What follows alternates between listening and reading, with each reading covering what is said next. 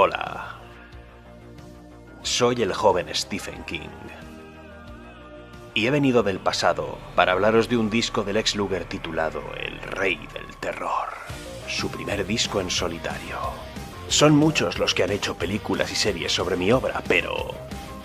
El puto Lex Luger ha hecho un disco tan cojonudamente bueno que hasta me pongo bizco. Este disco de Lex Luger lo va a petar.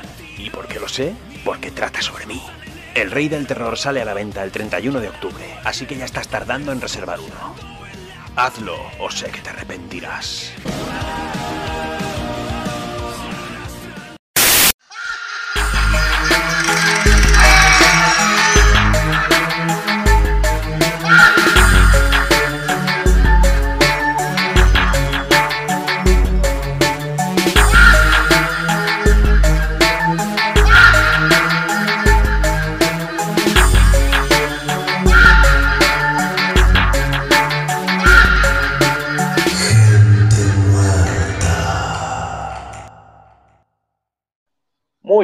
Muy, buenas tardes, buenos días y buenas noches a todos los vivos y los muertos que se conectan del otro lado de la pantalla a una nueva emisión de Gente Muerta, programa número 5, nuevamente con mi coequiper Jan Myers, que lo tengo, siempre le pifio acá con la cámara. Ahí está. Sí. No sé si apunto bien por los dos o apunta para los dos lados. Ahí está.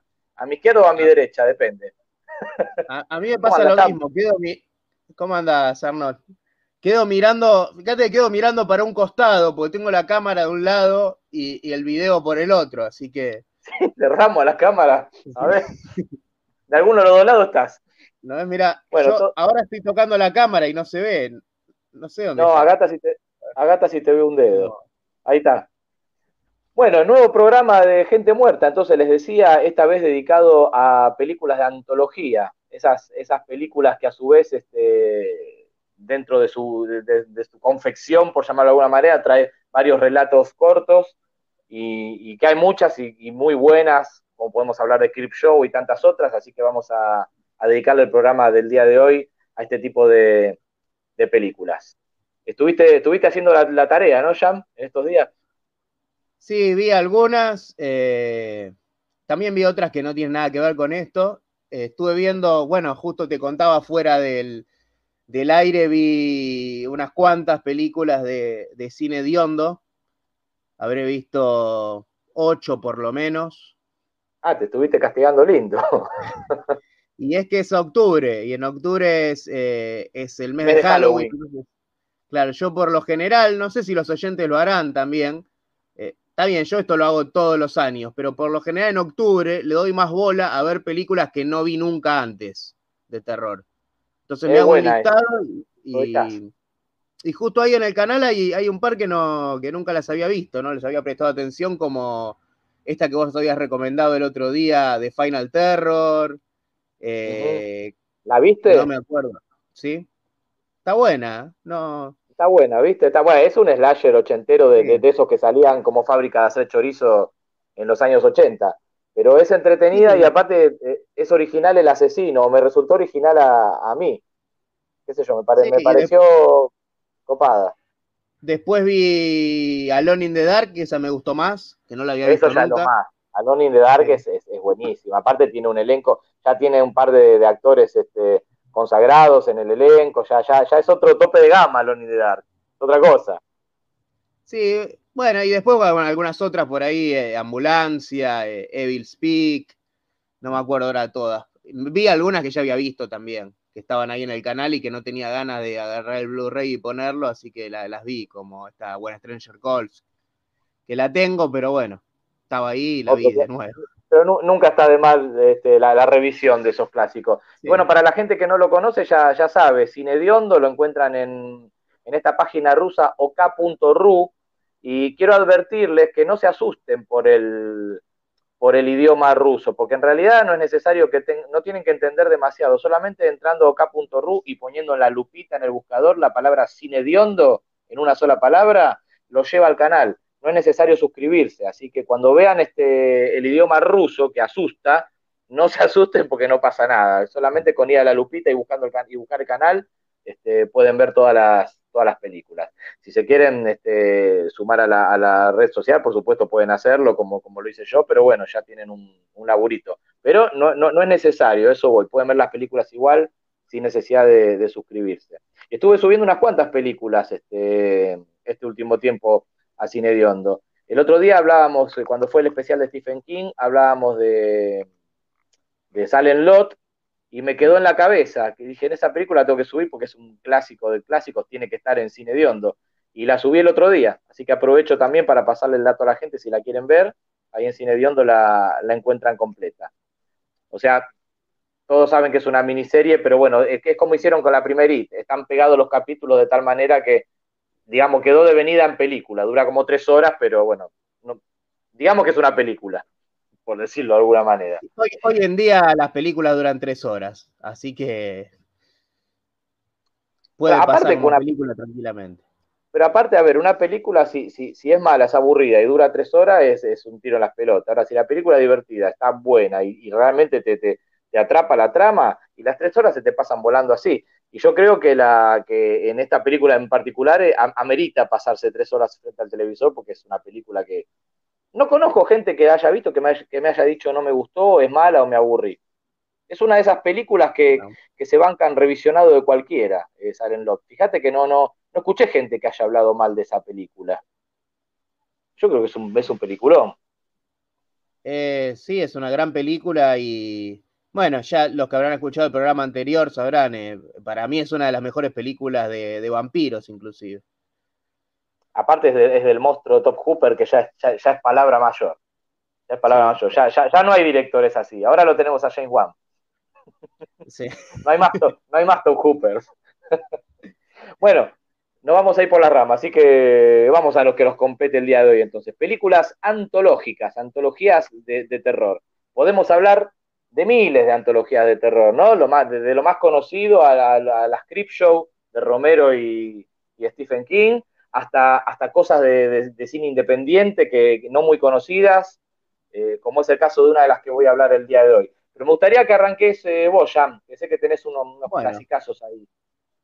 Me van a ver, le aviso a los oyentes, me van a ver en algunos momentos mirando al cielo, eh, porque desde ahí es donde, donde se maneja. No es que está rezando. no es que está rezando, tenemos todas las alturas. y ahí tenemos. lo que se ve? El tráiler de la primera película. Ahí vamos, a ver.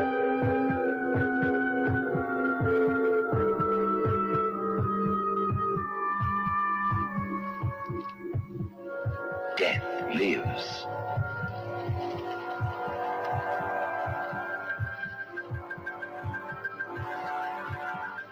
Death lives in Tales from the Crypt.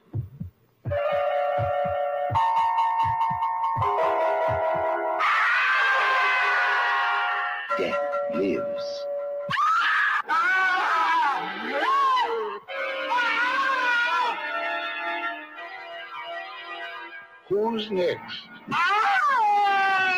Perhaps you?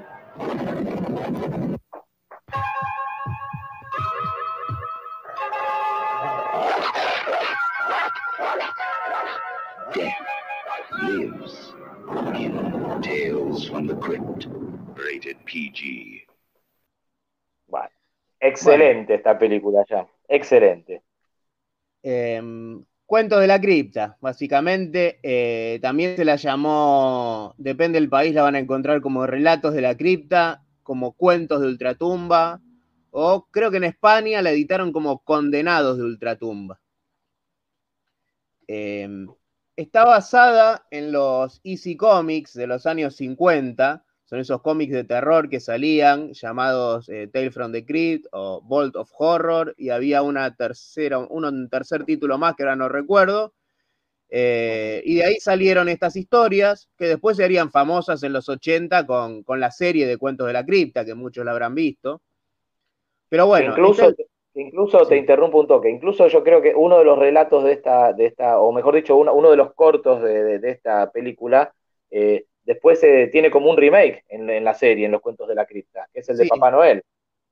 Claro, ahí es el primer, el primer episodio, quiero decir, el primer segmento de esta película de cuentos de la cripta es el primer episodio de la serie del 89. Tal cual. Tal cual. Y hay, hay otro más. El, el, último de esta película también está rehecho. No me acuerdo en qué temporada. El de Ah, de este no- el asilo donde están los ciegos. Ah, de ese no me acordaba, pero del, del Papá Noel me acuerdo, me, me acuerdo bien. Sí, que, que prácticamente está calcado. él Es, es, eh, son muy pocos los Sí, cambios. Son muy pocos. Creo, creo, si no me equivoco, que hay acá Papá Noel mata ahorcando gente y en el de la serie mata con un hacha. Claro, lo hicieron más Slayer en la serie. Sí. Sí, tal cual. Bueno, Jan, ¿qué te pareció esta peli? Me parece una gran película, eh, probablemente, no, probablemente no, vamos a afirmarlo, está en el top 3 de antologías para mí. Eh, comparto. Eh, son cinco historias, un- en realidad es un grupo de personas que se pierden en una cripta, quedan encerrados como, es como si fuese una cueva, y aparece ahí eh, un pelado que es el guardián de la cripta, que no es un esqueleto como, como el de la serie, es un pelado nada más. Sí, es, el- el- el- es un creeper, pero hu- humanizado, digamos. No, no, no llega a ser eh, zombie, a ser una momia ni nada.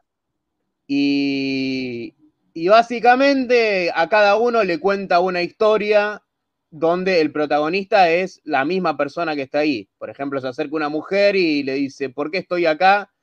Y el tipo le dice, vos estás por esto, y le cuenta la historia donde ella es la protagonista. Y por lo general, todos los personajes que están ahí son como los, más que protagonistas, antagonistas de la historia, porque todos se mandaron alguna cagada. Claro, es lo que se entiende es como una especie de limbo ese lugar, ¿no? Por decirlo, por llamarlo de alguna manera, es una especie de limbo donde todos, este, el creeper le va, le va marcando a cada uno de ellos por, por qué, por qué razón están en ese lugar. Y cada vivencia de cada persona eh, son los diferentes cortos que incluye la, la película. Claro, y aparte son muy interesantes los cuentos porque está, así vamos a resumir. El primero es el de Papá Noel asesino, que es de una mujer que, que mata al marido para quedarse, creo que se queda con la herencia, para compartirla con el amante, si mal no recuerdo. Sí, tal cual, y, sí, sí. y justo es Navidad y hay un loco vestido de Papá Noel que anda suelto por ahí. Y ella no puede llamar a la policía porque tiene el cadáver del marido ahí. Tal cual. Que, creo que, está que creo que Sí. está- está- tiene una, una hija, una nena chiquita, que, que es el La que, es la que deja pasar. Ah, pa- yo ya voy a empezar a spoilear, no se puede spoilear, ¿no? Porque yo me copo y arranco. Año 72 es esto, y me parece que sí. Sí, sí, me Aparte parece que tampoco- sí. Tampoco es que arruina mucho, y yo creo que el capítulo de Cuento de la Cripta es uno de los más conocidos. El que vio la serie, ese capítulo lo tiene que haber visto. Lo, lo vio. Bueno, para el que no, para el que no, se jode, yo se lo voy a contar. Hay una nena, esta, esta mujer que mata al marido, eh, a su vez tiene- tenían una hija en común, una nena chiquita, que, que la manda a dormir a, la- a su habitación. Pero se escapó un loco del, del- del manicomio a todo esto, que se viste de Papá Noel, y la nena, claro, como era víspera de Navidad, estaba entusiasmada esperando a Papá Noel, y en un momento que se asoma por la ventana y lo ve al loco este disfrazado de Papá Noel, lo primero que pensó realmente que, era Papá Noel, y ella misma le abre la, le abre la ventana al, loco para que entre.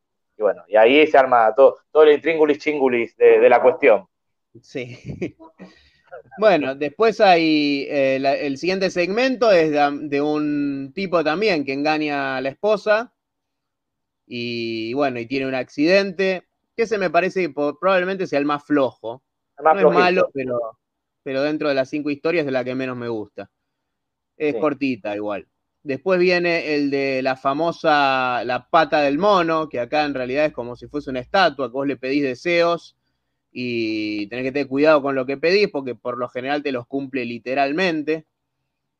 Claro. Eh, Sí, sí, es, es, es como, una, como una readaptación de la pata del mono, nada más que acá cambiaron la, la pata por, por, por, una, por una figura, sí, una estatua, que una estatuilla. Sí. inclusive Pero- en, la serie, en la serie animada de Cuentos de la Cripta, no sé si la, la viste, yo la veía de chico, está adaptada. La, historia. la, la recuerdo, sí. Ah, sí. Eh, sí, está hecha con la pata del mono directamente. Sí, andás a ver Y- por qué, Sí. Por qué no, no, no lo hicieron directamente con la pata del mono y lo cambiaron. Bueno, son esas cosas, qué sé yo, esas cosas del cine. Sí. Y después, bueno, la cuarta historia es muy interesante, que es donde actúa Peter Cushing, que es de un, de un tipo que, que, ayuda a los chicos y medio que los, los vecinos que están enfrente quieren quedarse con la propiedad, entonces hacen lo posible porque el tipo venda la propiedad. Eh, y le hacen la vida imposible, le alejan a los chicos, le sacan a los perros. Eh, y esta, esta, historia me hace acordar mucho a, a, San Valentín Sangriento, a My Bloody Valentine. Eh, no sé si, si, si, de contar esto, pero bueno, el final del segmento es muy parecido al, al, inicio de My Bloody Valentine. No sé si lo recordás. Sabes que no lo había pensado yo, pero ahora que vos lo decís, sí, porque claro, termina con la aparición del, del, del viejo este, con esa aparición del, del, más allá, vamos a decir. Que se ve en el tráiler, de hecho. Sí. El final de, de, Pero el tema es lo que hace. Lo que hace es lo mismo que hace eh, Harry Warden, el asesino de My Bloody Valentine. Porque pasa todo en San Valentín, eh, deja una notita con una frase de San Valentín, que es la misma que se usa en la película. La caja de bombones. Es lo, la caja de bombones, iba a decir eso. La caja esa. Y bueno, sí. qué sé yo, sí, puede ser eh, eh, esta película, eh, Cuentos de la Cripta, ¿de qué año dijimos que era? Ya no me acuerdo. Desde 72. El, el 70 y pico. Y My Bloody sí. Valentine ya de los 80, o sea que tranquilamente puede haber tomado puede haber tomado algo de esta película. Claro. Para mí esa es una de las mejores. Bueno, y después la quinta es la que contaba antes, que es un asilo de, de ciegos y que llega un tipo que los trata mal. Director bastante, bastante, tirano. Sí, y ellos se quieren vengar. Eh, esta, esta, esta Cuentos de la Cripta es parte, eh, forma parte de, de, una saga de siete u ocho películas de la productora Amicus, que son ocho películas de antologías. Solamente esta que es Cuento de la Cripta y la siguiente que se llama Bolt of Horror están basadas en esos cómics. Las otras son... Directamente historias. para cine. Claro, claro, historias directamente escritas para el cine, el, el, guion. Esta de Cuentos de la Cripta, si no me equivoco, es la cuarta. Arrancaron en el 67 con eh, Doctor Terror. De, de, esta, de esta misma que vos me decías, la, la, última, porque se me hizo una laguna, el último capítulo, el de, el de los ciegos, es ese que lo, que lo encierran, lo, primero lo encierran a un tipo y mientras tanto construyen como una especie de laberinto. Sí, ese es. Sí. Eh, hacen como una especie de, como de, de laberinto en madera y, y, lo hacen entrar a ese tipo y, y, a, y, a, la vez que va avanzando el tipo va teniendo diferentes trampas. Esa, claro, ese, ¿no? Sí. Sí, sí, ahora sí me acordé, sí. Sí, es muy buena también, ¿eh? me gustó, me gustó esa. Sí. Me gustó. Y tiene mucho, y tiene mucho, mira, te voy a decir de dónde afanaron, afanaron también de ahí, a ver si te acordás. La película Enterrado Vivo, Burning Alive. La, del 90, sí, el, eh, es muy parecida, tiene, justo estaba pensando, cuando me estabas contando eso, me acordé de esa película. Vos fijate que, que el, también Enterrado Vivo es una historia, bueno, es una historia de infidelidad, pero la venganza del, del del hombre que lo mataron con un veneno, lo quisieron matar con un veneno de, de pez, algo así fue. Este, el tipo termina creando también como, un, como una caja enorme, como una especie de laberinto, y bueno, y es, es con eso se venga. Así que muy sí, parecido también. Muy parecido, ahora que lo pienso. Es muy probable, pues ese enterrado vivo eh, es, podría decirse que es una mezcla de dos cuentos de la cripta, porque hay una de un enterrado vivo también. No en, este, no en esta, pero en la serie sí. Pero bueno, eso, eso denota que esta película es buenísima, porque cuando, cuando varias películas chorean eh, cosas de, de, de, una misma, quiere decir que, que, es porque la película vale la pena. Así que súper recomendada. El que no vio esta película tiene que verla, porque la verdad que eh, vale la pena de punta a punta. Eh, coincido sí, aparte, con vos que por ahí. No, decía, no, la van a encontrar en internet porque está, está tanto en YouTube como en ok.ru. Bueno, o sea que ni siquiera tienen tampoco que laburar mucho para buscarla, así que recomendadísima. Coincido con vos que por ahí el más flojito es el, es el, es el, el tramo ese del, del, del, accidente del auto. Que igual está buena, no es mala, pero por ahí es la más flojita la película. Pero sí, vale la pena. Tienen que ver esta película. Así que bueno, ya lo saben. Tale from the Creep, la primera de todas. ¿Algo más, Jan, de esta, de esta peli? Eh, no, la verdad no, no, pues ya me tendría que poner a hablar de las secuelas y son un montón. pero esta para mí es la mejor de, la saga. Igual si les gusta esta película, busquen las otras, no son correlativas, son, pueden verlas en el orden que quieran. Tal cual, eh, claro. Y son todas películas antológicas, no, no, no tiene nada que ver una con otra, y de hecho cada película a su vez incluye varias historias, o sea que las pueden ver mezcladas, no pasa nada. Sí, en casi todas actúan Peter Cushing, aparecen algunas, aparece Christopher Lee, está Donald Pleasant también. Claro, porque recordemos, recordémosle también a la gente que en la época que se hicieron estas películas, era la, época furor justamente de la productora Hammer y de la productora Amicus, que eran competencia, este, pero eh, a veces es recurrente ver los mismos actores porque depende el, contrato y la plata que les ofrecían, los tipos laburaban para una productora o para otra. O sea que van a ver a Christopher Lee y, por ejemplo, o a Peter Cushing, tanto en películas de la Hammer como en la película de como las películas de Amicus. Claro, y mismo a los, directores. El director de esta película es Freddy Francis, que para mí es el mejor director en la Amicus. Sin embargo, en la Hammer hizo un par de secuelas, creo que de, Frankenstein, no recuerdo ahora bien qué, dirigió exactamente en la Hammer. Eh, hizo la película la, calavera del Marqués de Sade también. Sí, claro, un, sí, un gran director, sí, que la, sí, laburó para la, para la, para la Hammer también, sí, tenés razón, para mm. las dos, para las dos productoras. Y en esta, esta película tiene una curiosidad que por ahí mucha gente no, no lo sabe, que eh, el cementerio donde empieza, bueno, ya dijimos que el, hilo, el hilo conductor de, digamos, a lo largo de toda la película es el guardián de la cripta, el creeper este, eh, con toda esta gente reunida como una especie de catacumbas. Pero esas catacumbas que, salen en la película, donde está toda esa gente, y, y, el cementerio en donde ellos están, incluso todo el recorrido que ellos hacen para llegar a esas catacumbas, no es ningún set, no es ningún plató, sino que es un cementerio real eh, muy conocido eh, en Londres. Yo no me acuerdo el nombre del mm. cementerio, Seagate creo que se llama, creo que es el cementerio de ah. Seagate, creo. Este, es un cementerio que hoy día quedó como el cementerio de la Recoleta nuestra, ¿no? Ya no entierra más gente y quedó como un lugar turístico y como un museo. Pero eh, todo, todo donde se rodó todas esas escenas son en este cementerio real, no, no son este, decorados. Ah, mira, no, no, no, tenía ese dato. Sí, creo, miren, de paso le mando un chivito a un, canal vecino, pero hay un canal eh, español que se llama El Tanavisor, antes se llamaba El Rato Muerto, ahora se llama El Tanavisor, eh, que hizo un video eh, recorriendo este cementerio, donde aparte esto que les estoy explicando lo cuenta él también en ese video. Y es muy interesante también, así que cuando terminen con esto se pueden pegar una vueltita y lo ven. Creo que es el cementerio de Seagate, si no me, si mal no recuerdo el nombre. Eh, bueno, hasta acá entonces con Cuento de la Cripta. Eh, ¿Querés que siga una yo o seguís otra vos ya? Eh, y vamos con la tuya, si querés. ¿Con cuál querés empezar? ¿Con la de los 80? Y voy con Nightmare, sí, del 83. ¿Te parece? Dale. Igual es en inglés, así que si querés. Ah, podemos hablar tranquilo. Somewhere between the real and the unreal.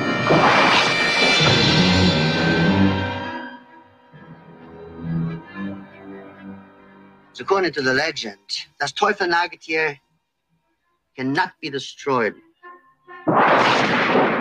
Between the world of daylight and the dark of night. I am the Bishop of Battle, master of all I survey. Between the peaceful sleep of dreams and the endless sleep of death lies the realm of. Nightmares.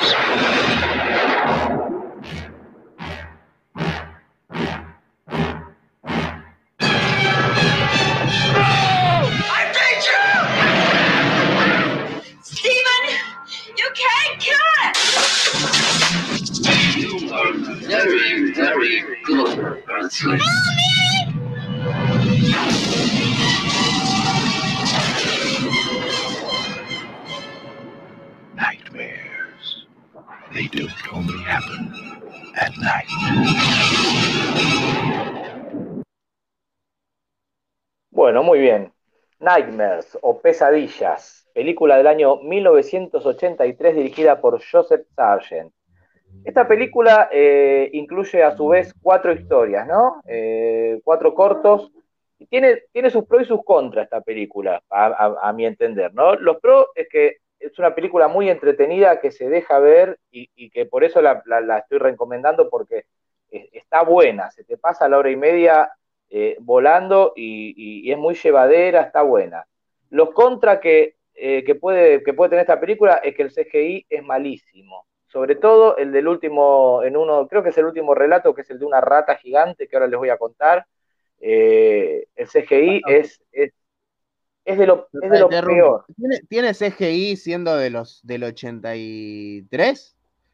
Bueno, yo me, cuando digo CGI por ahí, por ahí está mal dicho, me refiero a los efectos especiales, si se quiere, más, más que CGI. Aunque, aunque tiene CGI, porque no todos los efectos son, son esos efectos prácticos antiguos. ¿eh? Se, nota que algunas cosas son por incluso se vio en el tráiler eh, parte, pero, pero muy, pero muy, pero muy malos. Y, yo creo que, por ejemplo, en una historia puntual que les voy a contar en tu lado, que es la de la rata, yo creo que hubiera quedado mejor, pero bueno, yo estoy hablando, ¿no? Como, como, no sé, con pensamiento de director este, frustrado, si se quiere.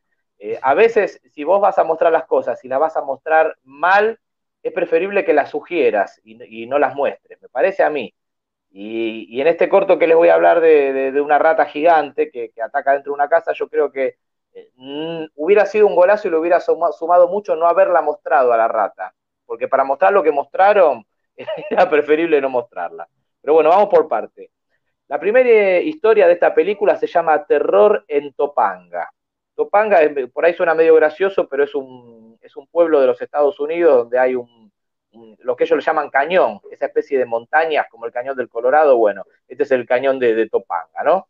Y, en torno a este cañón o a esta montaña este, hay un pueblo, este, y en ese lugar, este, ese es el escenario de, esta historia.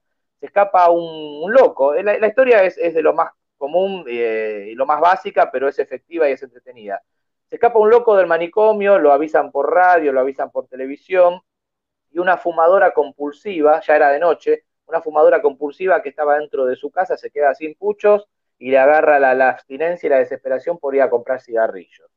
¿no? El marido le dice que, no, que había escuchado recién en la radio de que había un loco suelto dando vuelta, que si ni loca se le ocurriera salir.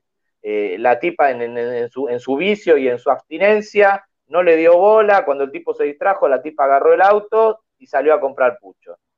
Bueno, la historia se trata básicamente, eh, pasó lo que se imaginan que, tenía que pasar, ¿no? En el camino de esta tipa se cruza el, asesino y ahí pasa todo el, todo el kit de, de, la cuestión. Pero bueno, es bastante entretenida. Esta es la primera historia de la película, ¿no? Terror en Topanga. La segunda se llama Bishop de Batalla. Y es una película eh, de, un, de, un, adolescente eh, que tiene el vicio de los videojuegos, ¿no? Plena época de los 80, plena época de los locales de videojuegos, ¿no? De, los famosos fichines. Eh, pero llegó a tales niveles el vicio que ya después el pibe empezó a tener malas notas en la escuela, se pasaba el día en los videojuegos, le robaba plata a los padres para, para ir a jugar, apostaba a otros pibes, este, y se había obsesionado en llegar al determinado nivel de un juego que se llama Bishop.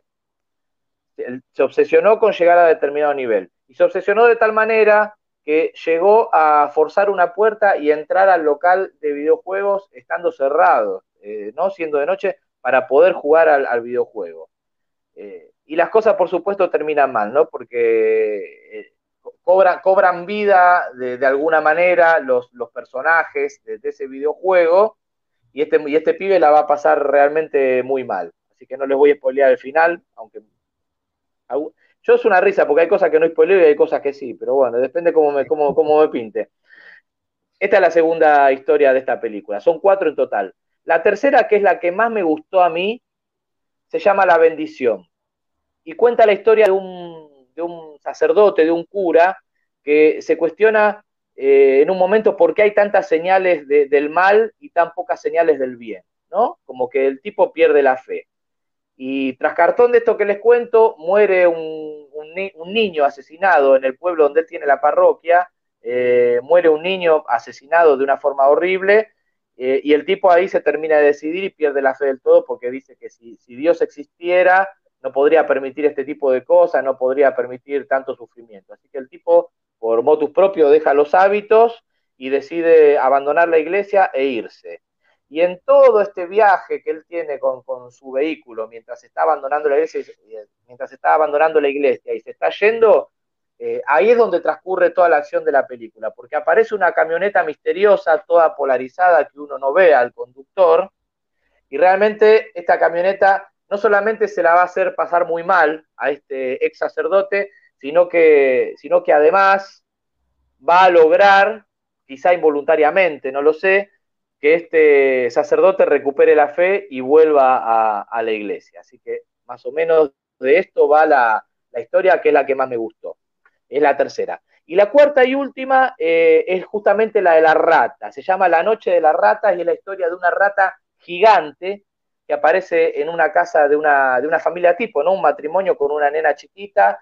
La, señora de la casa empieza a escuchar ruidos en, las paredes, ruidos en el, ático, eh, y quiere contratar a un este, exterminador. El marido no quiere gastar un mango, medio, marrete, medio tacaño, le dice que no, que no va a gastar plata, que se va a hacer cargo él de la fumigación, pero no le va a ser tan fácil a este hombre como pensaba, porque la rata no es una rata común, sino que es una rata bastante fuera de lo común, valga la, redundancia. Y este es el corto que yo le decía que es el que peores efectos especiales tiene en toda la película y tal es así que yo creo que los efectos hasta te llegan a arruinar una historia que está buena y, que te mantiene y que te mantiene tenso la pantalla y en el tramo final donde vos ves a la rata ahí la cagaron porque eh, filmaron a una, a una ratita adentro de una jaula y parece que la hubieran recortado con tijerita y pegado arriba del fotograma y es una cosa espantosa que te duele, la, te duele los ojos de verlo nada más, de lo mal hecho,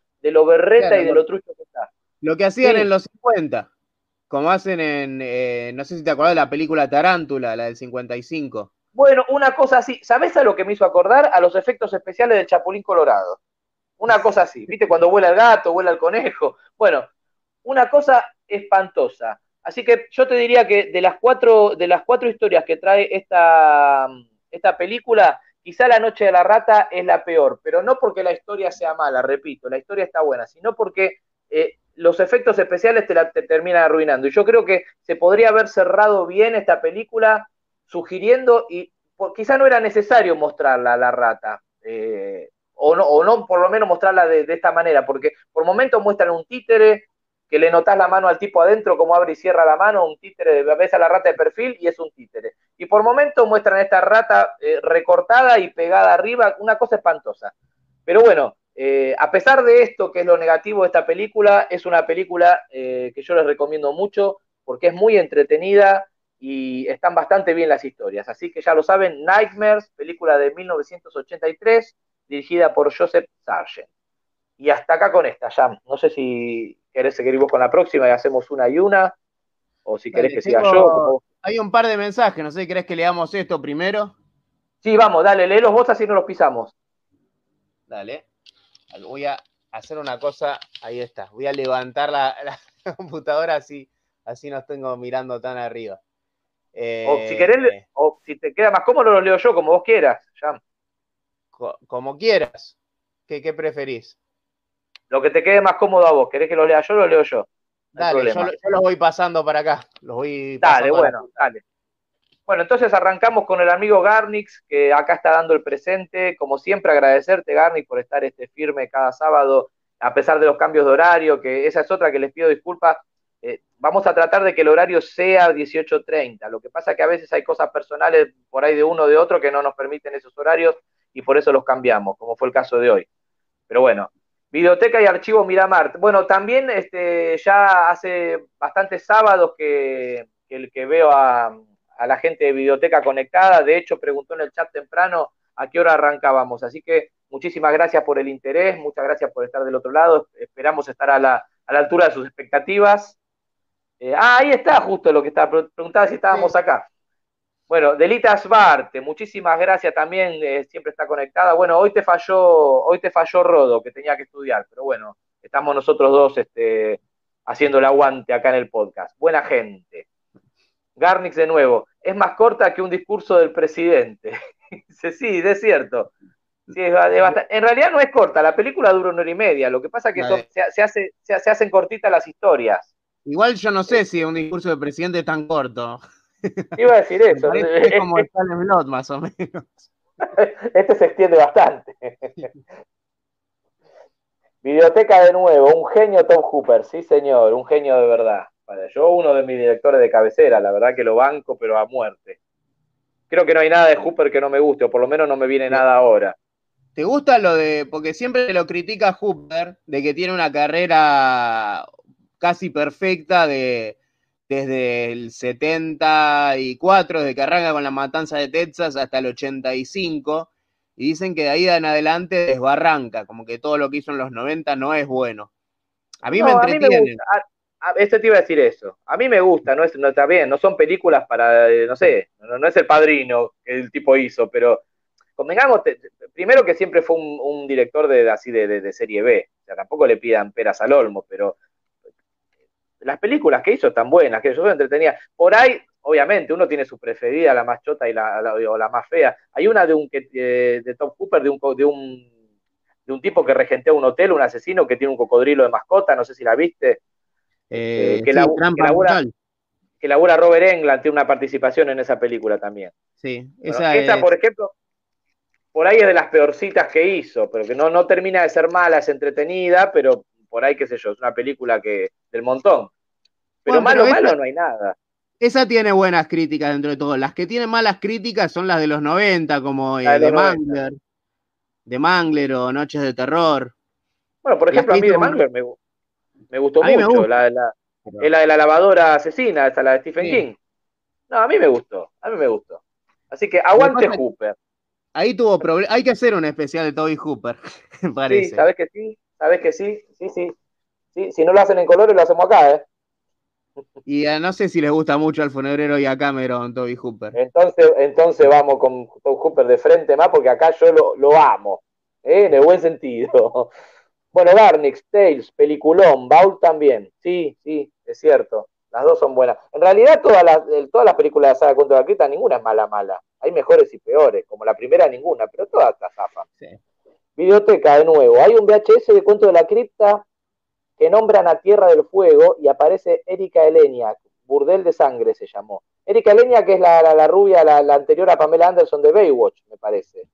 eh, la actriz. Mm, la verdad no sé Eh, quién es.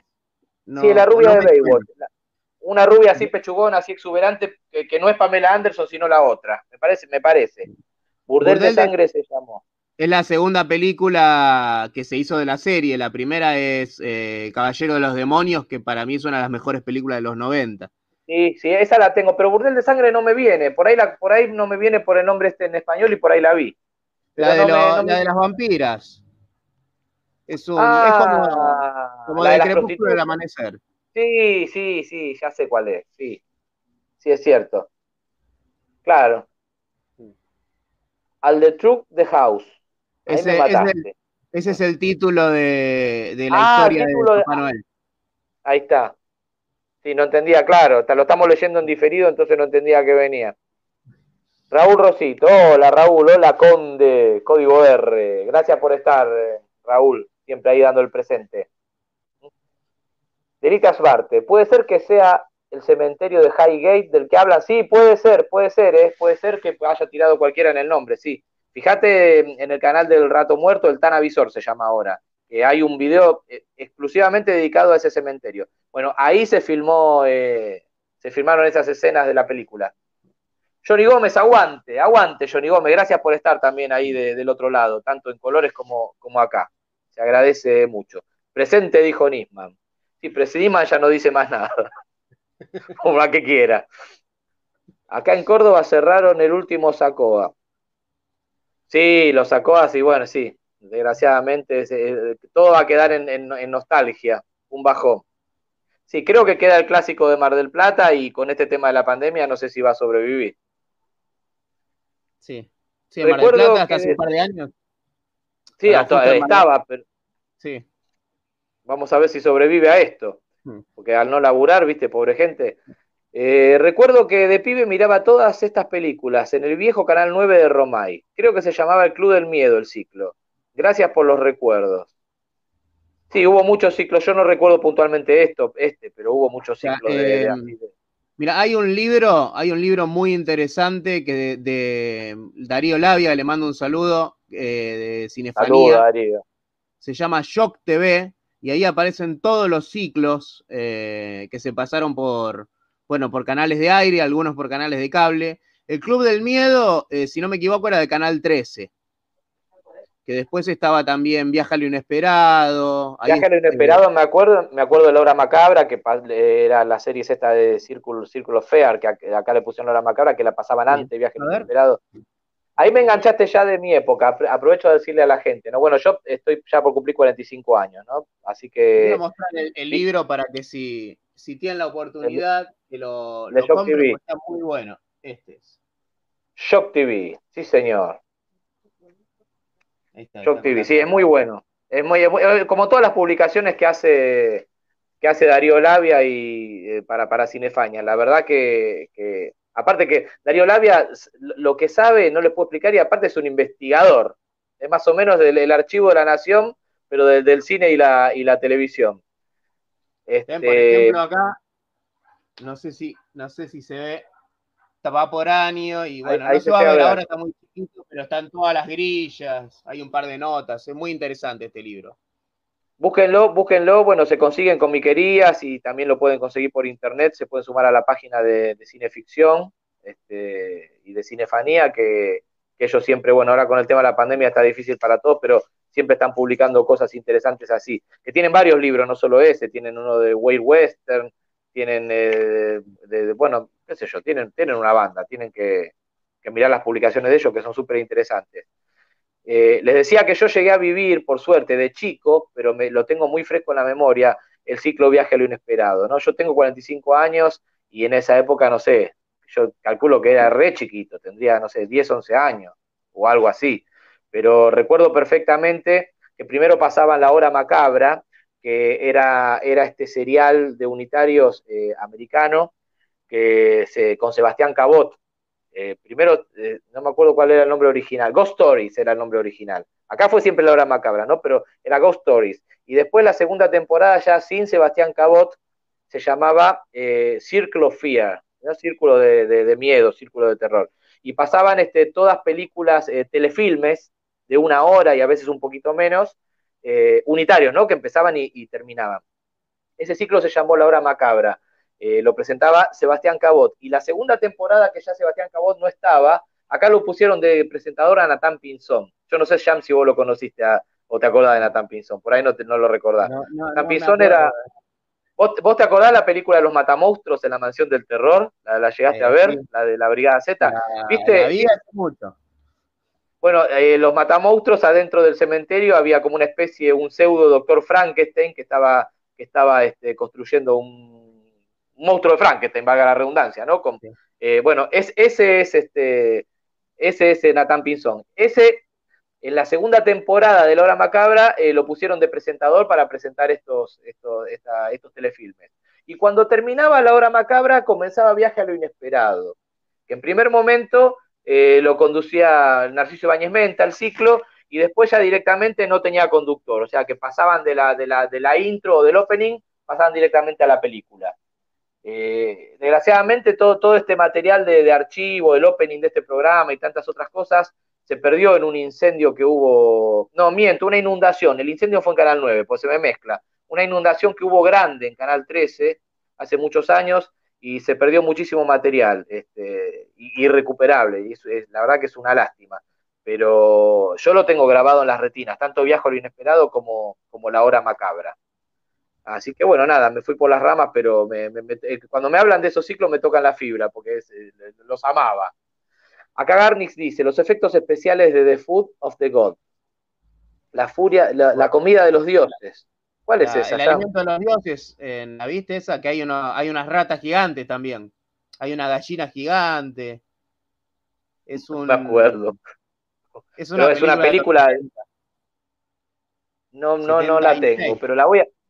Pero ustedes, aunque piensen que me voy en, en chamullo o en palabra, créanme que yo todo lo que leo acá, eh, si me interesa, yo tomo nota. Miren si les miento. Acá tengo el papelito y la lapicera, me anoto todo y después lo busco en internet. Así conseguí, por ejemplo, vos recomendaste Joyride, que yo no la había visto, esta saga de, del camionero, y me encantó. Y me encantó tanto que hasta que me puse ese nombre en Facebook, para que te des una idea, me fanaticé con esa saga. Así que yo realmente busco, busco lo que ustedes me dicen, ¿eh? la voy a buscar. Eh, ¿Qué dicen acá? Fue a usar la corbata rojo punzó el Rodo. Sí, Rodo está estudiando, está estudiando, así que lo, lo deja. No, no, queremos ser los culpables de que no se reciba. No va a poder decir que por culpa nuestra no se recibió. Así que que estudie, que se reciba y después acá lo, lo esperamos con las puertas abiertas cuando, cuando quiera estar. Así que bueno, Salem Lot decía, jajas. Claro, Salem Lot. Ah, sí, sí, sí, sí. Por, el, Ahora por lo sí. del discurso, me parece, del presidente. Por lo del discurso. Hearing Alive, esta es la de cocodrilo que yo decía, peliculón, está basada en una historia real. Eso no lo sabía. Eso no lo sabía. El tipo tenía un cocodrilo, pero en vez de un hotel tenía un bar. Mirá vos, eso no lo sabía, que estaba basada en una historia real. Aguante Tales from the Dark Side y Body, Body Bags, porque David Harry está del caño. Body of Bags. Sí, bueno, bolsa, esa es la de Costa, la de Carpenter, ¿no? Body Bags es de Carpenter y Hooper. Hace dos historias, eh, creo que son dos de Carpenter y una de Toby Hooper. Claro, pero en la que Carpenter eh, sale como de muerto, como, como el creepy, claro, digamos, el presentador. Con su cara real, básicamente. Básicamente, claro. eh, la esa que menciona Johnny Gómez, Tale from the Dark Side, está buena también. Es la, esa la, la escribió Stephen King, la dirige eh, Mick Garry, me parece, ¿o no? ¿O me estoy confundiendo? No, no la dirige Garry. Estoy, estoy tratando de, de, memorizar cuál es, porque me suena mucho el nombre, estoy re seguro que la vi, pero no me viene cuál es. Mira, es así, así hago un resumen. Eh, Romero hizo Creepshow 1 eh, y 2 junto con Stephen King y bueno, con los efectos de Tom Savini. Creepshow 2 la produce nada más, la dirige, no me acuerdo quién dirige Creepshow 2. Eh, bueno, el tema es que Romero, como siempre, perdió los derechos y él quería hacer una tercera parte de Creepshow y una serie de Creepshow. Pero bueno, no sé qué carajo pasó con los derechos y le tuvo que cambiar el nombre y le puso Tale from the Dark Side. Entonces hizo la serie de Tale from the Dark Side y la película, donde trabaja con, eh, escribe Stephen King y los efectos los hace eh, Tom Savini. Romero la, la produce. Son la tengo que ver. Creo que es una de una momia, la otra es de una gárgola y la otra no me acuerdo ahora, pero es muy buena, ¿eh? es muy, Uy, es como Creepshow la voy a recontra buscar, pues me súper suena, pero no, no, no me viene, no sé, no sé si la vi, ¿eh? Que otra, otra más para anotar. La serie también es muy buena, es, es, difícil de conseguir igual la serie, vas a encontrar por ahí capítulos sueltos ahí por, por YouTube. Hay uno de un heladero que, el más famoso es uno que se llama El heladero. Duran 20 minutos, así que están buenos también. Bueno, ya, ya, te, ya, tengo tarea para, para, el fin de semana. Ya tengo tarea para el fin de semana. Eh, MF. Este año salió una que se llama Book of Blood, los libros de sangre, que está basada en algunos cuentos de Clay Barker, que hizo Hellraiser y Candyman. Sí, Clay Barker, conocidísimo. Este, y Book of Blood es un bestseller del sí. Sí, que justamente Pero... está, está, Candyman ahí. Me dijo el funebrero que la vio y que era una bosta la película, y no solo el funebrero, bueno, estoy, estoy leyendo muchas malas críticas. Yo igual con la, las críticas del funebrero las, las tomo con pinzas, porque por lo general no coincido nunca con el funebrero. Eso no quiere decir que esté errado en su crítica, por ahí el errado soy yo. Pero si el funebrero dice que es mala, me gusta. Y si el funebrero dice que es buena, ni me caliento verla. aunque, a veces, aunque a veces hemos coincidido, te digo, ¿eh? pero coincido más con vos ya. Eh, ¿Le dan a Clay Barker? No, yo la verdad que no, pero porque es, es, es mastiquín Clay Barker, pero yo no quiero decir nada porque no quiero que nos censuren el programa, así que vamos a dejarlo ahí. Eh, Natán Pinzón tenía los ojos de Tristán. Sí, era un, era un pseudo Tristán más gordito, tal cual, sí. Era de Bellavista. Ahora sí.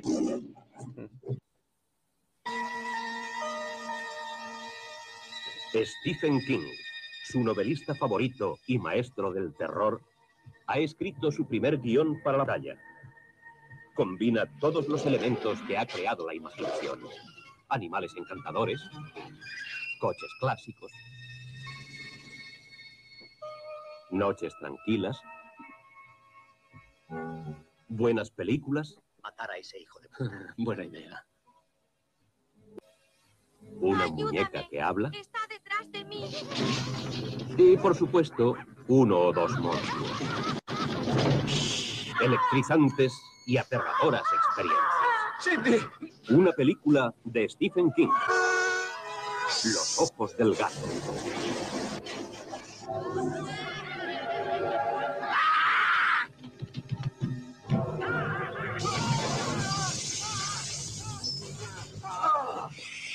¿Dónde está tu sentido del humor?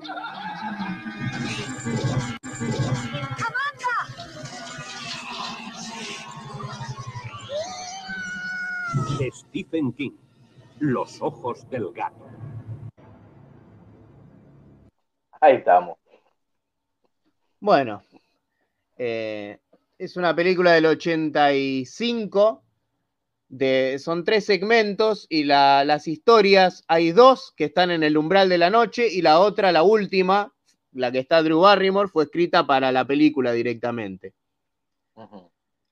La, eh, es interesante que tiene un par de, de homenajes a otras películas de Stephen King. Ahí, como vieron en el tráiler, en un momento están mirando la zona muerta.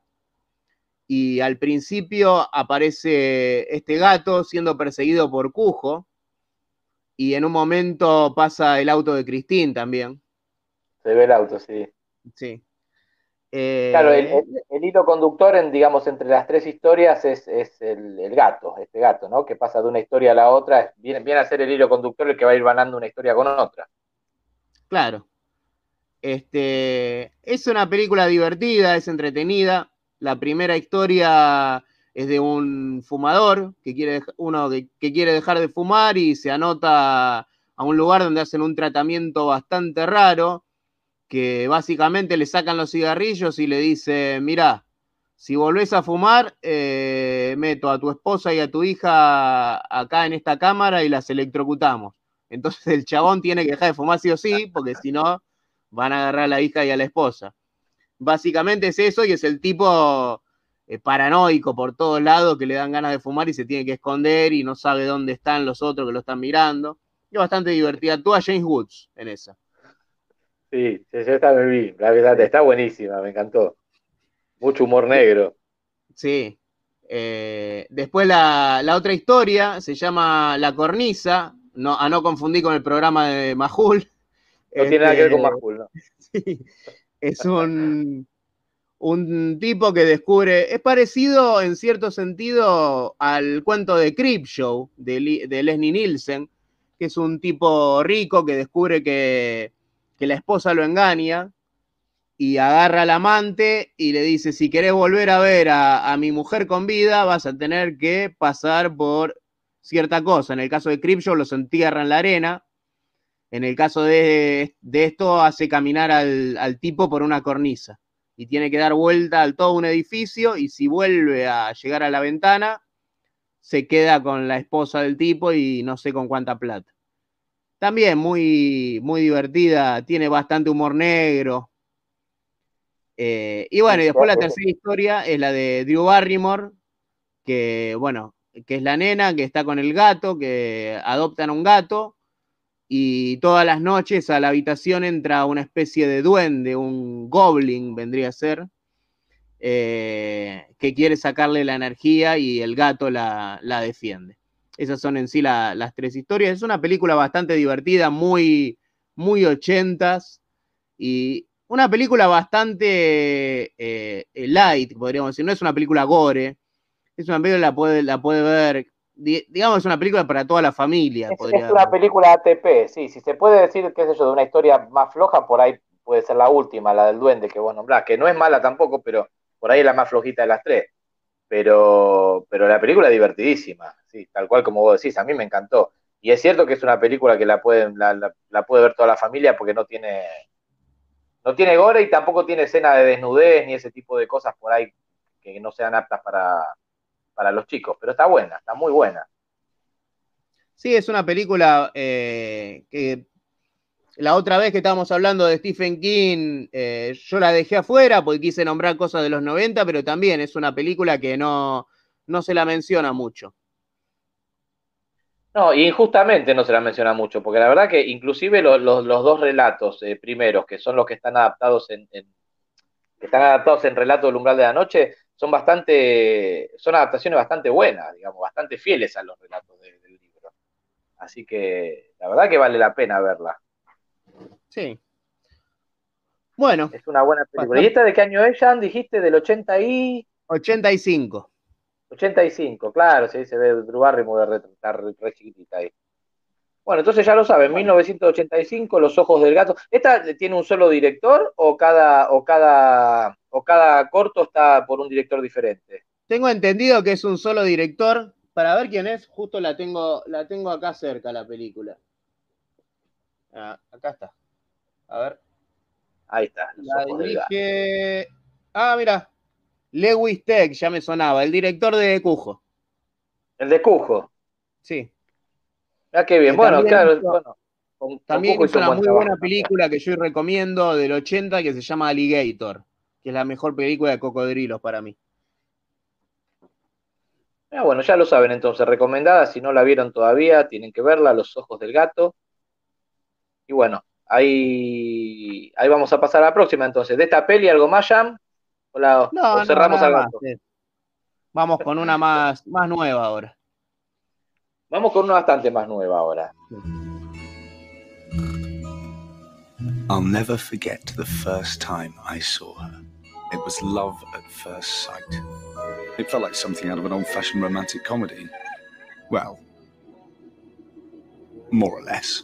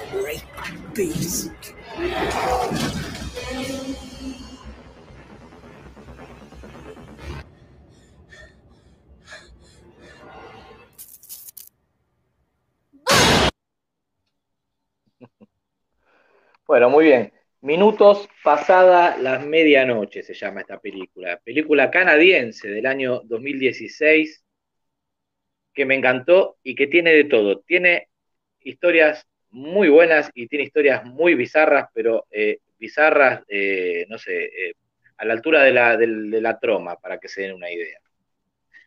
Son nueve historias en total, nueve. Algunas son muy cortitas, por eso por ahí este, dura una hora cuarenta más o menos la película, así que más o menos se hacen, se hacen la cuenta, las historias duran 20 minutos, hay de 15 y la más larga debe durar media hora. Pero bastante buena. La primera película, eh, la primera película, perdón, la primera historia de esta película eh, nos muestra a dos amigos, eh, uno está buscando a dos familiares que todavía no conocía, y cuando llegan a la casa de estos familiares, que eran un matrimonio bastante grande, ¿no? De gente grande, antes de golpear la puerta miran por la ventana y se dieron cuenta que estaban comiendo, pero no estaban comiendo cualquier cosa, estaban comiendo un ser humano. Entonces, este, ante esto, salen, salen los dos corriendo, este matrimonio sale, los corre también, los atrapan en el bosque, uno muere y el otro no muere, ¿por qué? Porque va a haber una vuelta de tuerca sobre el final del corto que no les voy a contar, pero hay algo que amerita, hay algo que tiene esta persona que amerita que este matrimonio no lo mate, ¿no? Este matrimonio caníbal. Eh, bastante bien hecho lo- los efectos en este, porque es, yo creo que es la historia más cortita de la película, eh, la primera. Pero la, hay dos muertes, pero la segunda muerte es para alquilar balcones. La verdad que muy bien filmada. Así que así arranca esta, esta antología. Para pasar a la segunda historia, que la historia de un nene con, algu- con algunos problemas, si se quiere, psicológicos y hasta psiquiátricos también. Eh, no, no termina de cerrar muy bien en la historia, este, qué es lo que tiene o tuvo este nene, pero es un nene eh, que no responde demasiado a estímulo, no responde mucho a, sus padres, todo el tiempo tiene como una especie de, como de convulsiones o de, o de tiembla, se rasca la cabeza y en una toma que lo muestran de costado se le ve una cicatriz bastante importante arriba de la oreja, lo que nos da la pauta de que este pibe tuvo algún tipo de intervención en algún momento, ¿no? Algún tipo de, operación. Bueno, este pibe realmente se la, se la va a hacer pasar muy mal a los padres, tanto al padre como a la madre. En la historia número 3, eh, que es una de mis preferidas de esta antología, tenemos un asesino serial que no puede evitar, eh, su, no puede evitar asesinar, no lo, no lo, puede evitar, es más fuerte que él, ¿no? Él necesita asesinar, hasta que se enamora. Cuando se enamora, eh, por supuesto, eh, evita por todos los medios de, no asesinar a, a, su novia, porque la, porque la quería, porque la amaba, pero él tenía un problema muy, muy importante que no podía controlar, es que le causaba una terrible ira, una terrible violencia que le daba sed de sangre cada vez que veía algún estampado a lunares, así como la escuchan.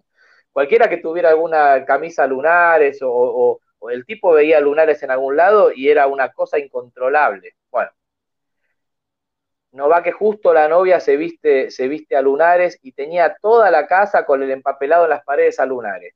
Bueno, este asesino va a tratar eh, de buscar una solución para poder calmar la sed de sangre que tiene y no tener que llegar a matar a su novia. Así que ahí se las dejo. Fue mi preferida, de o una de mis preferidas de toda la antología, esta, que es la número 3. La número 4 es muy interesante porque es la única historia eh, con animación que tiene esta película. No entiendo mucho qué tipo de, de, de o, o, mejor dicho, no sé cómo se llama este tipo de, de animación. Son como una especie de marionetas. Eh, está ambientada en la época victoriana y, y, nos trae muchas reminiscencias a las películas de la Hammer, ¿no? Eh, y cuenta la historia de, un hombre que con una maldición este, familiar eh, de, de, muchos años, de generaciones, que vuelve a un, a un viejo molino, una vieja estancia con un molino después de muchos años de haberse ido, eh, vuelve para terminar con una maldición que, le repito, de generaciones que venía, lo tenía mal traer a toda su familia y el tipo quiso cortar por los años y terminar con esa maldición. Esta es la única película eh, de, eh, de, animación, la única historia de animación que tiene esta película.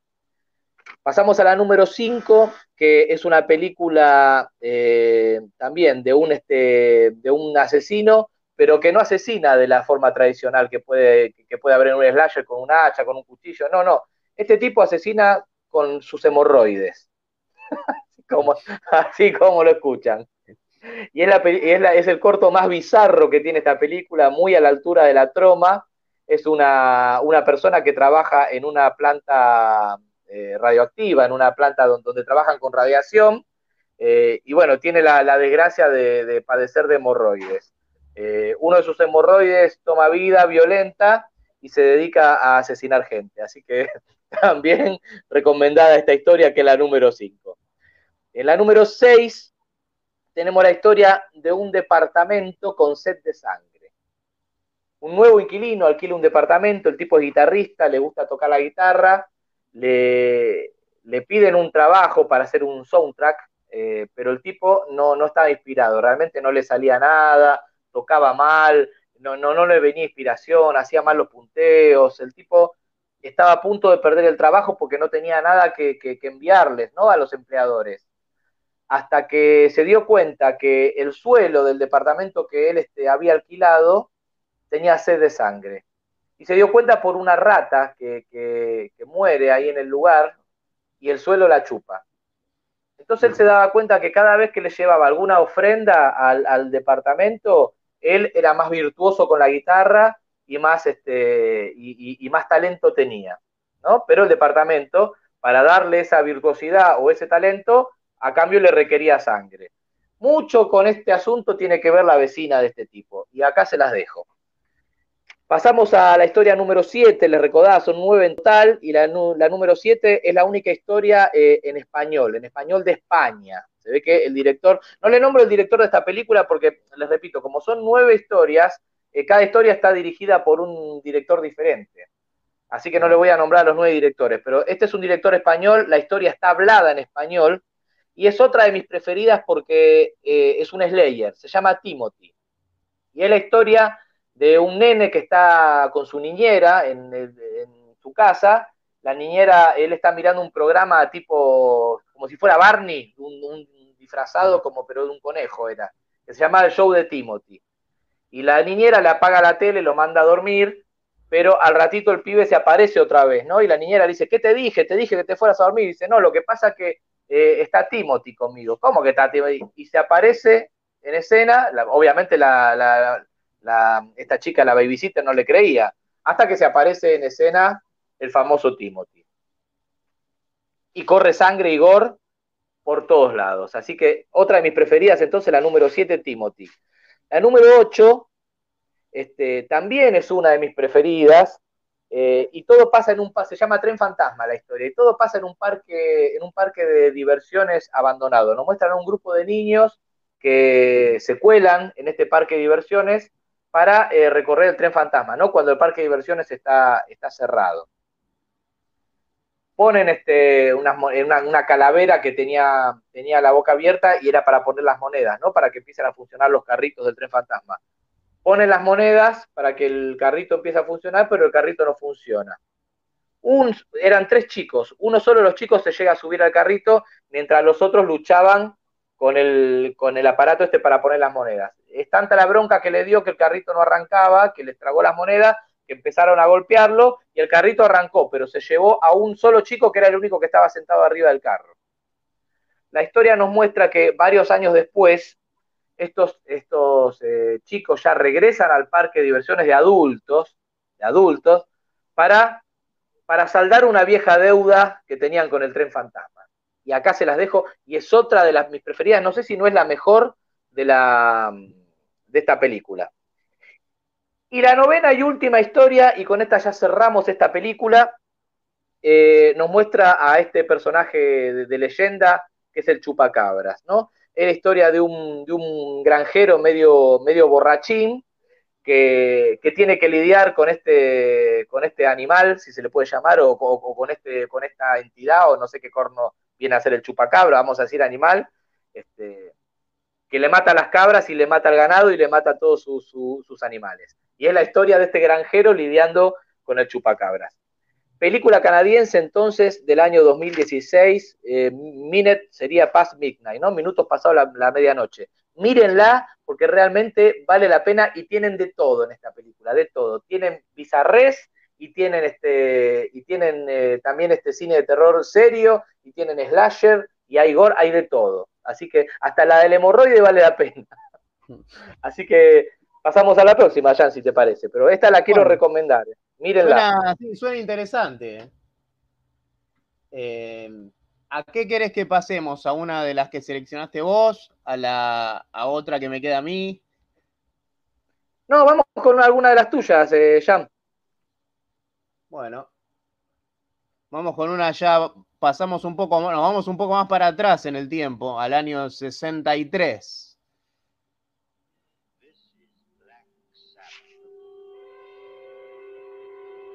Cambiamos de país también.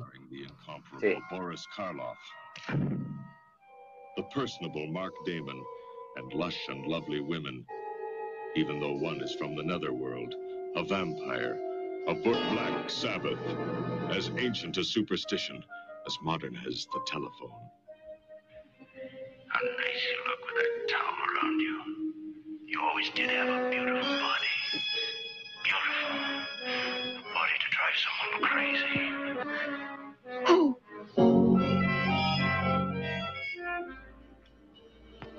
Black Sabbath. The bare truth about the unbelievable, such as the brilliant beauty of a priceless jewel that holds within the body of a buzzing fly a vengeful woman's murderous spirit. The lifeless undead. I am hungry. Is he man? Or vampire?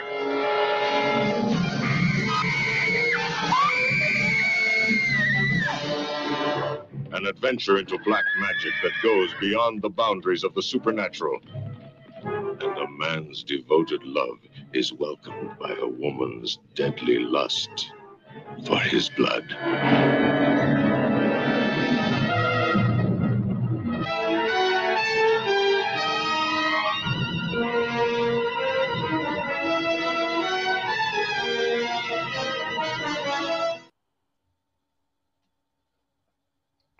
Bueno, La verdad que peli, peli, peli- peliculón esta. O sea, se me había borrado el rígido hasta que vi el tráiler, pero la tengo fresca también, ¿eh? Peliculón. sí. Black Sabbath, eh, conocida en realidad el título original vendría a ser Las tres caras del miedo. Black Sabbath es el título que le pusieron en Estados Unidos. Y Tre volti delle paura vendría a ser en italiano. Es del director, del gran director Mario Bava, uno de los directores más importantes del género. Eh, básicamente, entre Alfred Hitchcock y Mario Bava crearon todo el cine que nos gusta tanto de los 70 y los 80. Eh, eh, ¿Qué puedo decir de, de Black Sabbath? Primero quiero decir, bueno, voy a contar las historias y después les voy a contar un poquito las versiones. Las historias son tres. La primera, según la versión que vean, porque acá viene el tema, yo voy a contar el orden de la versión italiana, que es la original.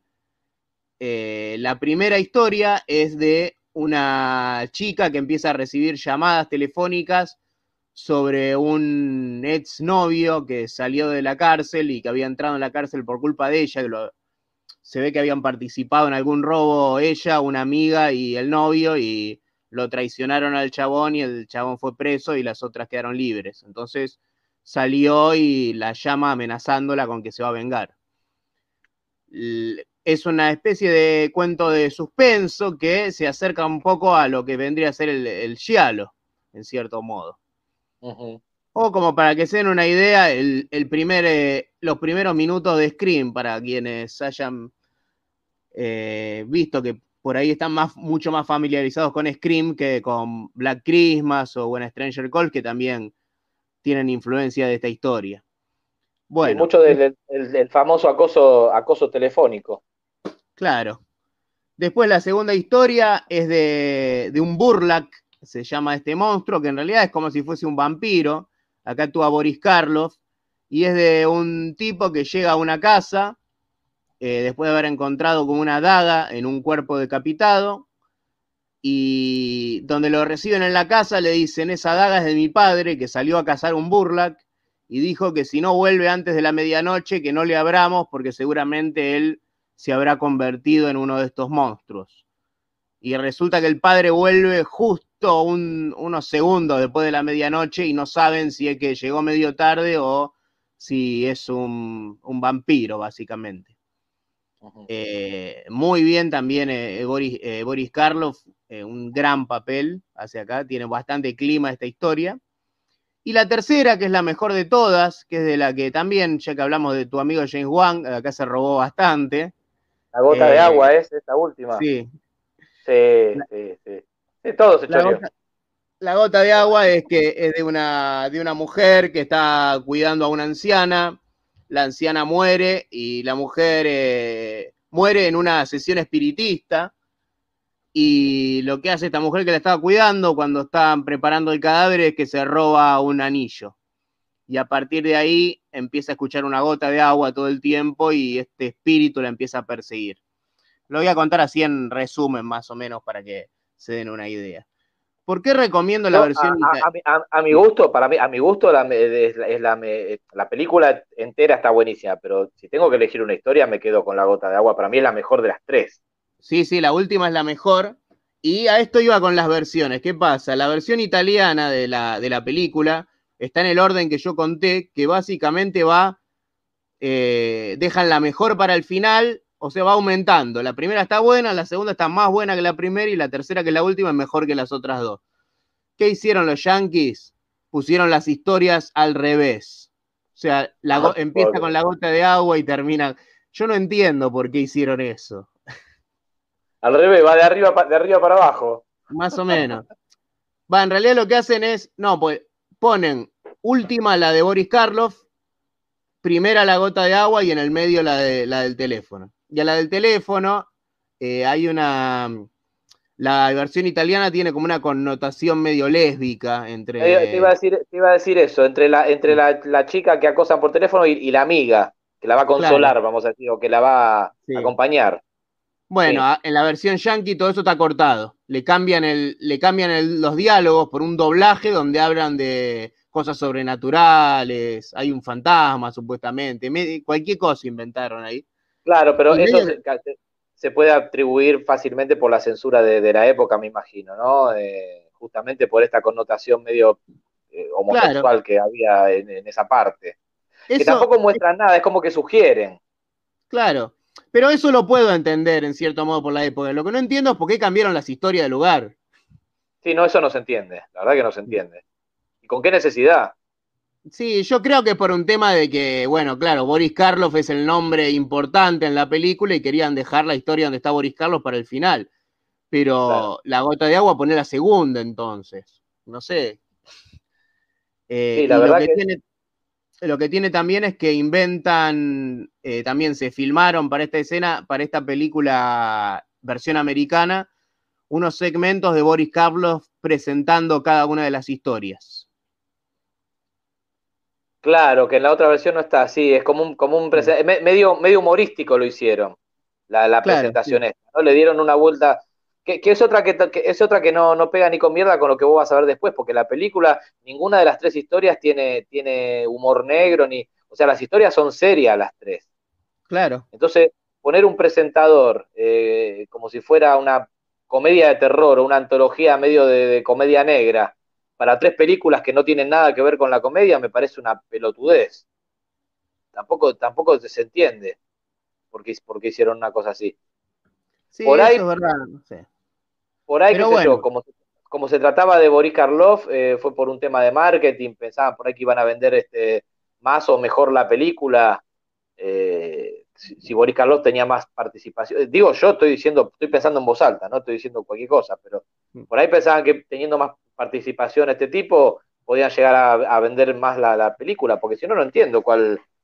No, no le suma absolutamente nada estas presentaciones de Boris Karloff. Que, que, que- es más, termina andando, si yo no estoy equivocado, termina cabalgando en un caballo de madera, como de calecita o algo así, ¿no? Eso, no, eso está en la versión italiana. Mira, justamente eso, que es un chiste que hay al final de la versión italiana, que es lo único que tiene de humor, la versión yankee lo cortan. Eso no está. No se entiende para nada. Así que Yo- no igual, sé. igual yo, igual yo vuelvo a lo mismo. Para mí, ni eso siquiera sumaba, porque no, no, no, no tiene, no le encuentro relación con lo que vos vas a ver después. Porque si vos tenés un presentador que te está haciendo chiste, o está haciendo que desaparece, hace boludeces, eh, a vos ya te está dando la pauta que lo que vas a ver va, va, va- va para ese lado, ¿viste? Es algún tipo de comedia negra, de terror. Y ves tres películas que están buenísimas, pero que ninguna de las tres tiene nada de humor, en absoluto. Y después cuando termina te mandan otro chiste más con el tipo en un caballo de madera y yo digo, pero qué carajo tiene que ver con la cualquiera. ¿Qué sé yo? A mí me- la verdad que me parece una pelotudez. Pero bueno, es, es un detalle igual, o sea, no le quita mérito a, la- a la- a las, tres, a las tres historias que re- realmente están buenísimas.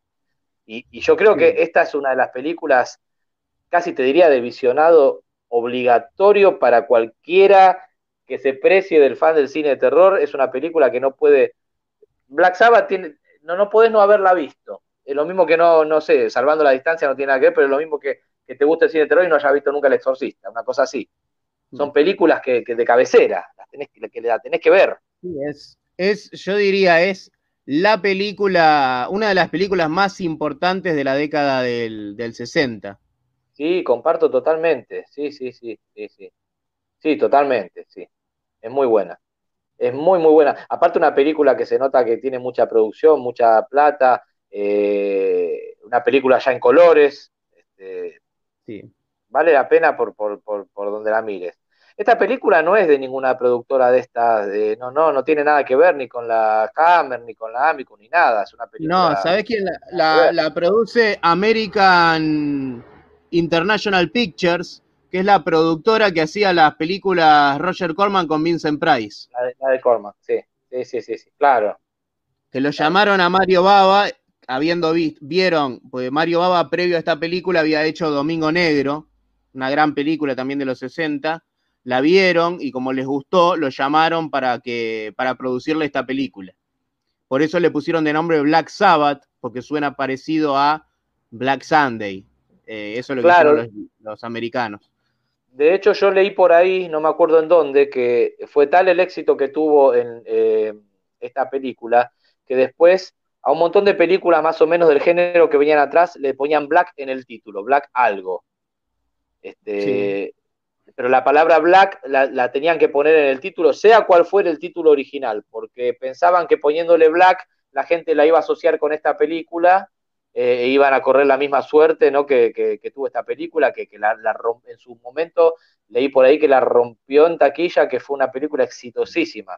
Pero la verdad que bien merecida, porque a- hay películas que la rompen en taquilla y no quiere decir que la película sea buena. Si no, vuelvo a lo mismo, si no, mira a los James Wan.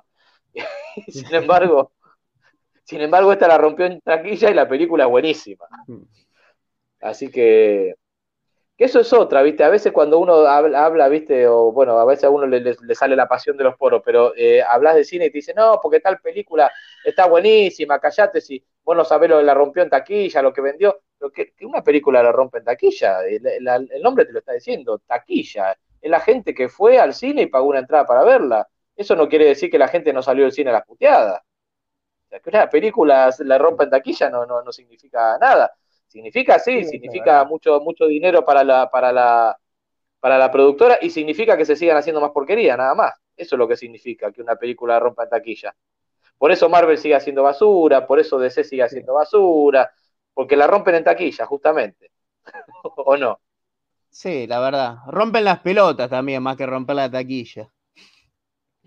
Pero bueno. Porque, viste, que tengan ventas no, no, no, no significa nada. De hecho, hay películas que han pasado desapercibido y, y muchas, y tantas otras que no, ni siquiera han pasado por el cine y que sin embargo, Mira, si querés, eh, Sí. acá, bueno, nos queda poco tiempo, pero puedo mostrarte acá justo el póster de una película que no pasó por el cine, que es, de- es del año pasado, que es Nightmare Nightmare Cinema. Yo iba a hablar de esta que me gustó mucho, bueno, ahora ya no hay tiempo, la vamos a dejar para algún otro momento, pero sí, también eh, de Mick Garris, de de mi Sí. amigo Mick Garris. Estuvo en el Festival de Mar del Plata, si no me equivoco, esta película. ¿Vos la, la viste, Jam? Eh, la película sí, sí, la vi el año pasado, es muy, es muy buena. Está La buena, me gustó sí. mucho. Son Bueno, cinco acá- historias y por lo menos tres historias son muy buenas y las otras dos están dentro de todo bien. Sí, Mm. sí, sí, tal cual, coincido. Bueno, para la gente que no lo vio, que no la vio, sí, el- acá el, el- el hilo conductor es, es, eh, una sala de cine. Este, que- bueno, lo, lo que ve la gente en el cine son los, son, son estos cortos que, que van pasando durante la película, donde hay de todo también. Este, que hay, hay una, hay una que está, bueno, hay- eh, arranca con un Slayer, bien, bien, bien Sí. gore, con bastante comedia negra. Y bueno, también dirigida por Mick Garris, que nosotros lo, nombr- lo nombramos mucho acá porque siempre decimos, es uno de los que más adaptó a King, este, es amigo personal de Stephen King, y aparte yo ya lo, dije como 20 veces ya acá, pero el público se renueva, dice Legrand. Eh, es uno de los pocos directores, vamos a decir, importantes de, la industria que, llegó a venir acá a nuestro país en el marco del Festival este Buenos Aires Rojo Sangre. Eh, que dicho sea de paso, bueno, eh, me acuerdo fuimos con el funebrero esa vuelta, eh, le hicimos firmar de todo al tipo, el tipo eh, súper humilde, espectacular. Eh, ni, ni por las tapas estaba esta película todavía, ¿no? Obviamente esta película vino unos cuantos años después. Pero, pero también, bueno, no nos vamos a explayar en esta porque ya, ya casi es hora de irnos, pero también es una película que, que la recomendamos mucho. ¿Vos querías Sí, decir algo puntual de esta peli? Eh, no, voy a cerrarlo, así lo dejamos para otro momento, pues si no, no vamos a llegar a leer los mensajes, pero la tercera historia, la que es en una iglesia, para mí es la mejor de toda la película. Sí, Me hace está acordar mucho a Demonios, la película italiana. Sí, sí, coincido. Bueno, recomendada, gente, o sea, eh, búsquenla porque no, también no se van a arrepentir. Muy buena antología, Nightmare, Nightmare Cinema. Eh, ¿Hay mensaje por ahí, Jam?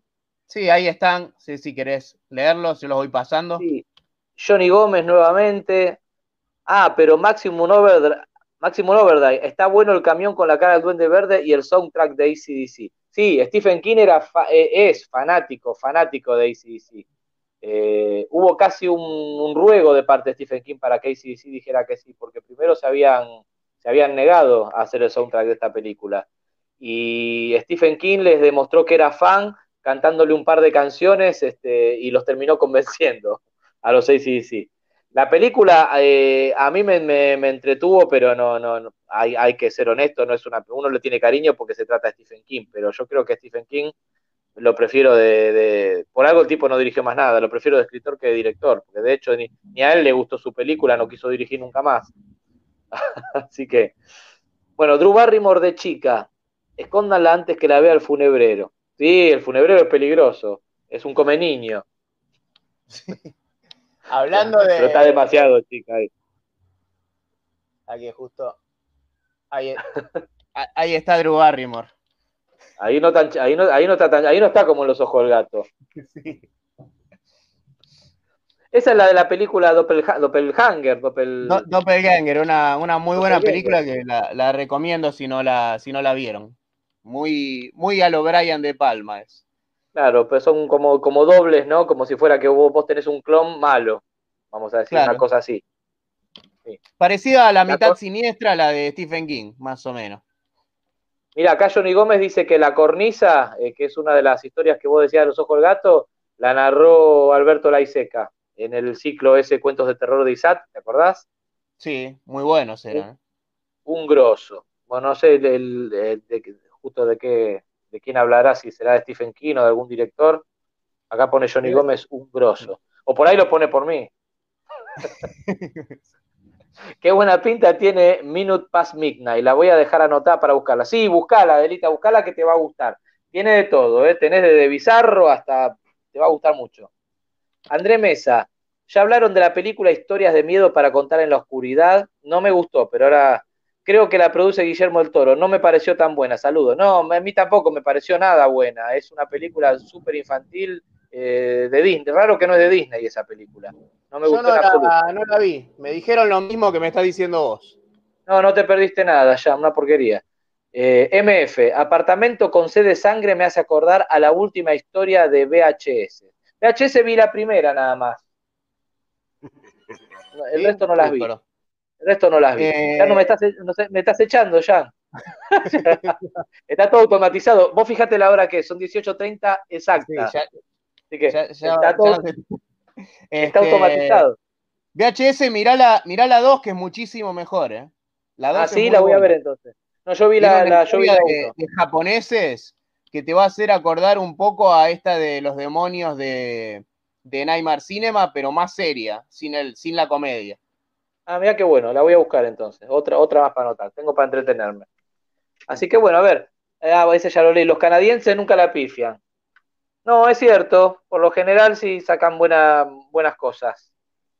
Eh, vamos, Mario Baba, uno de los mejores. Sí, la palabra, palabra mayor. Palabra mayor, Baba. Mario Baba pone en mayúscula Garnix también. Burdalak. Claro, los vampiros que nombrabas vos, Jam. La cara de la vieja es terrible, te da mala espina. Sí, es la, es la, es, a mí la que más me cagué todo cuando la vi por primera vez, la cara de la vieja del muñeco ese es genial. Sí. Es genial. Sí, sí, es bien creepy. Es como la peli de la nona, pone Johnny Gómez. Esta fue la primera que vi de Baba y pude ver la original. El cierre está buenísimo. Sí, señor, coincido. En el de las chicas actúa un actor argentino que también sale en La chica que sabía demasiado. ¿Cuál? Ah, eh, Mendoza, creo que es, ¿no? Alberto Mendoza. Ah, me mató, me mataste. No, no, no, eh, no lo registré. Eh, la chica que sabía demasiado es la, el primer Giallo, que es de Baba también, que la hace entre Black Sunday y Black Sabbath. Claro, pero el argentino, ¿quién es? ¿Este de Mendoza? Ah, sí, mira, ahí dice, no, Milo Quesada. Ah, Milo Quesada. No, me mataste, Johnny Gómez. Mira, siempre se aprende algo nuevo, ¿eh? No sabía. Como los que van a ver las pelis de Suar. 500 mil. Wow, qué sé yo, viste, no lo quise leer en voz alta eso. Este, yo no, no lo banco tampoco, pero, viste, a veces me agarra el pochoclerismo, ¿eh? Y alguna me clavo. De hecho, la última la vi, la vi en Netflix. En Nightmare Cinema los efectos los hizo Andrés Borghi. Ah, hay un libro muy bueno de Andrés Borghi que, que recomiendo también, que, que, escribió hace poco, no me acuerdo, algo, algo en la sangre, algo de sangre se llama. Eh, TAE Centro, muy buen programa. LM Zenin. Eh, Ah, porque tiene otro nombre. Ahora sí, Sí, tiene otro nombre. Está logueado con otro nombre ahora, es para que sepamos quién es. Gracias por estar, gracias por, por engancharte. Garnix. Garnix ya es vitalicio nuestro. Lo te rebanco, Garnix. La verdad, gracias por estar en serio, loco. Desde el primer programa y firme como rulo estatua, ¿eh? La historia de Kitamura es impresionante. Esa es la de la de la iglesia. Es la de la iglesia, sí, sí, sí. Kitamura es el que dirigió Versus, No One Lives y Don't Rage. Don't Rage me gustó mucho, la vi con mi señora, la del francotiradores. Sí. Sí, muy La buena, es de shooter. buena. Sí, Sí, eh, sí, Kitamura creo que también hizo el tren de la medianoche, la de Clay Barker. Sí, me gustó mucho. Eh, es verdad, las tres para mí son excelentes. Sí, señor, coincido. Videoteca. Obras Cumbres del Terror de Narciso Ibáñez Menta, un clásico argentino. Sí, señor. Lo recontrabanco también Narciso Ibáñez Menta. Eh, esa esa la, la dirigió, eh, este, ¿cómo se llama? El que dirige también a los payasos españoles. A Gaby Fofó y Miliki, las. ¿Cómo era? No me sale el nombre de. ¡Ah! Me quiero morir que él trabaja la esposa de él, que, que es la que atiende el teléfono, la que hace de mucama, y, y, digamos el hilo conductor entre las historias. Está la de está la del corazón del actor, pero no me, puedo acordar el Me quiero morir, mira, lo tengo en la punta de la lengua. Pónganme ahí que me quiero morir, que en Corno dirigió eh, obra maestra del terror porque me quiero morir. Eh, ya le- no me sale no, tampoco. no, a mí tampoco me sale, me quiero matar. Eh, bueno, ya está. Ya le voy a pasar por el grupo una peli de anime, antología de terror y otra que es el equivalente a Serbian Film. Uy, debe ser eh, bien, bien gore entonces, por Serbian Film. Se llama El terror en Kazuo Mesu y Midori y la te parió, che. La niña de las camelias. bueno, vamos a verla. A ver qué más. Y Enrique Carreras, acá me pasaron Enrique Carrera, bien. Y en Mercedes Carreras es la esposa, es la que hace de mucama en la película. Enrique Carrera, gracias. Puta madre, no me podía acordar. Gracias a ustedes, amigos, pone Gandhi. A vos, a vos, chabón. Eh, ¿Hay más mensajes, Jan? ¿O ahí estamos? Ahí está, ahí está el último mensaje. Ahí está el último mensaje. Bueno, entonces no pasamos nada, cinco minutitos nada más. Así que ya la, la tenemos cocinada. Bueno, Jan, nos encontramos Bueno. entonces, si Dios quiere, el próximo sábado. Este, esperemos que a las 18.30 y si no, vamos a avisar. Le recuerdo a toda la gente varias cosas. Eh, para escribirnos, gente muerta eh, podcast, gente muerta podcast gmail.com. Recuerden que estamos en Facebook, recuerden que estamos en Instagram, recuerden que estamos en Twitter. Yo que más uso es Facebook porque es acorde a mi edad, pero estamos en las tres redes sociales. Y este, suscríbanse al canal para, para enterarse. Eh, estos mismos videos yo también los edito, así que si los quieren volver a ver o de, o de repente recomendarlo a alguien, yo les recomiendo siempre el editado porque es más, es más, más ilustrado. ¿Y qué otra cosa? Creo que no me olvido de nada, todo dicho. Ah, y si quieren escuchar solamente el audio y no ver nuestros hermosos rostros, sepan que estamos también en, Spotify, estamos en Anchor y estamos en iVoox. Así que en cualquiera de esas tres plataformas pueden escuchar el audio de este programa sin necesidad de vernos, lo cual sería un pecado muy grande, pero ustedes eligen. Así que hasta aquí llegamos el programa del día de hoy. Hasta la semana que viene, Grosso, dice acá Johnny Gómez. Hasta la semana que viene entonces. ¿Listo ya? Bueno. ¿Estamos en la, en la cuenta regresiva? Sí, ya estamos. Cuando Dale, quieras. listo. Entonces nos vamos a la cuenta de tres como siempre y nos vemos la próxima semana. Dios sabrá de qué corno vamos a hablar, pero siempre algo referente al cine, por supuesto. Salvo que pinte alguna, alguna otra cosa que podría llegar a pasar, ¿no? ¿Por qué no? Sí, anime, porno anime puede ser también, ¿no? Podría ser porno anime o porno no anime, ¿por qué no? Tendría que ponerme ducho con el porno, pero bueno, sería cuestión de mirarme algunas películas, si me dejan acá. ¿Eh? Bueno, nos vamos, gente, basta de boludeces. A la cuenta de tres, hasta la semana que viene, 18.30 si Dios quiere. Uno, dos, tres.